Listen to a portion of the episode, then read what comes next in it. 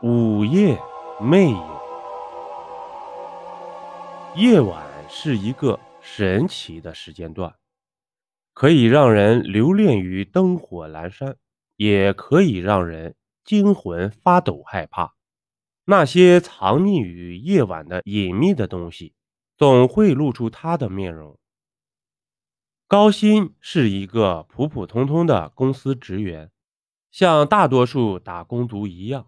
每天加班，今天也不例外。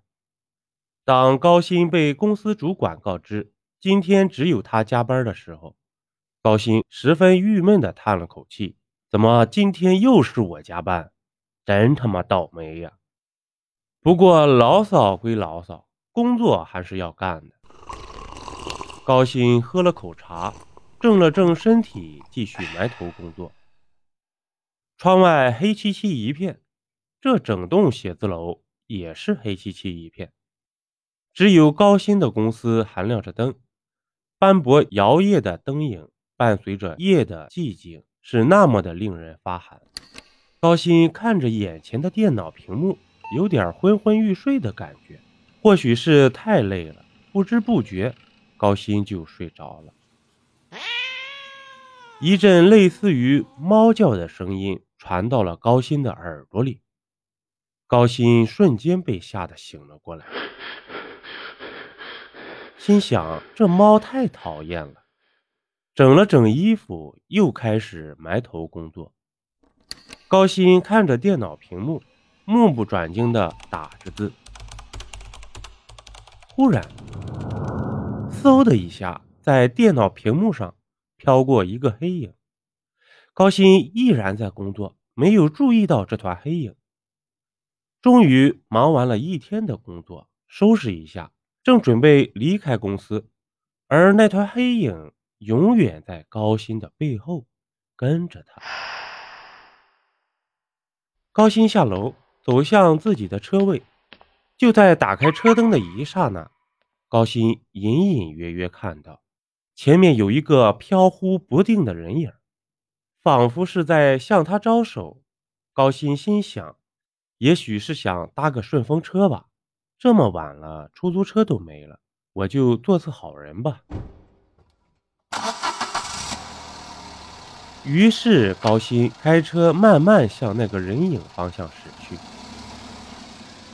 而高鑫无意间看了一下后视镜，后面居然也有一个和前面一模一样的人影，身高、招手动作完全一致。简直就像照镜子一样，高鑫诧异的很。而就在高鑫发愣的功夫，前面的人影凭空消失了。高鑫停下车，揉了揉眼睛，他觉得还是自己太累了，以至于出现了幻觉。高鑫点上一根烟。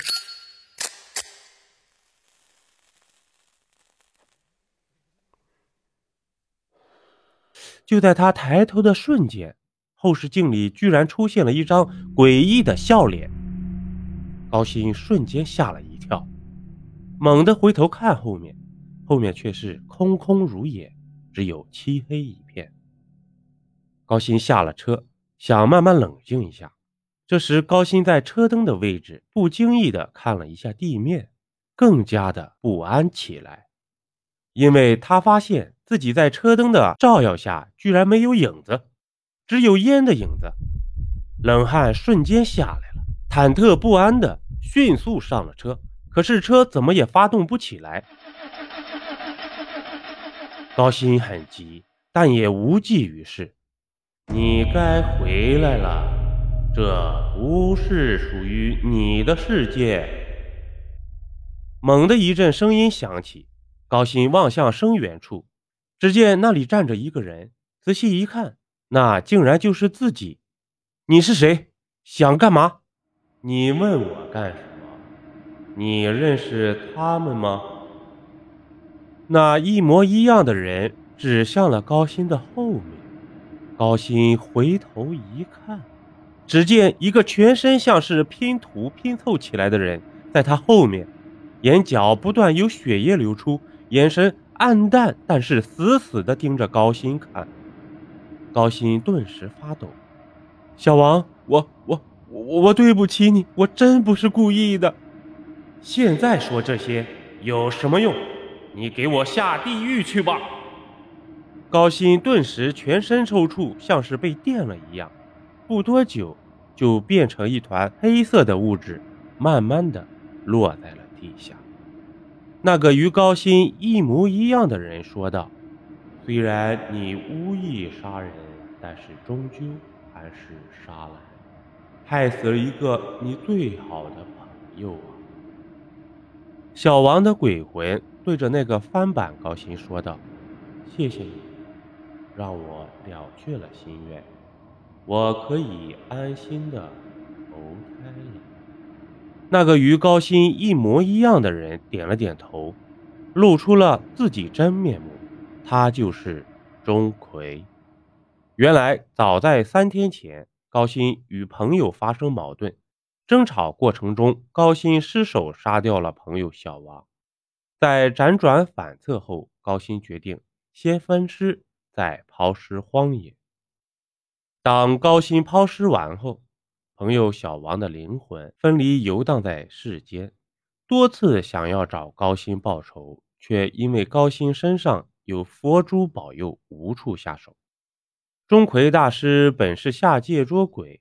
恰巧遇到飘荡流离的小王鬼魂，小王鬼魂道明缘由，钟馗大师决定帮助小王。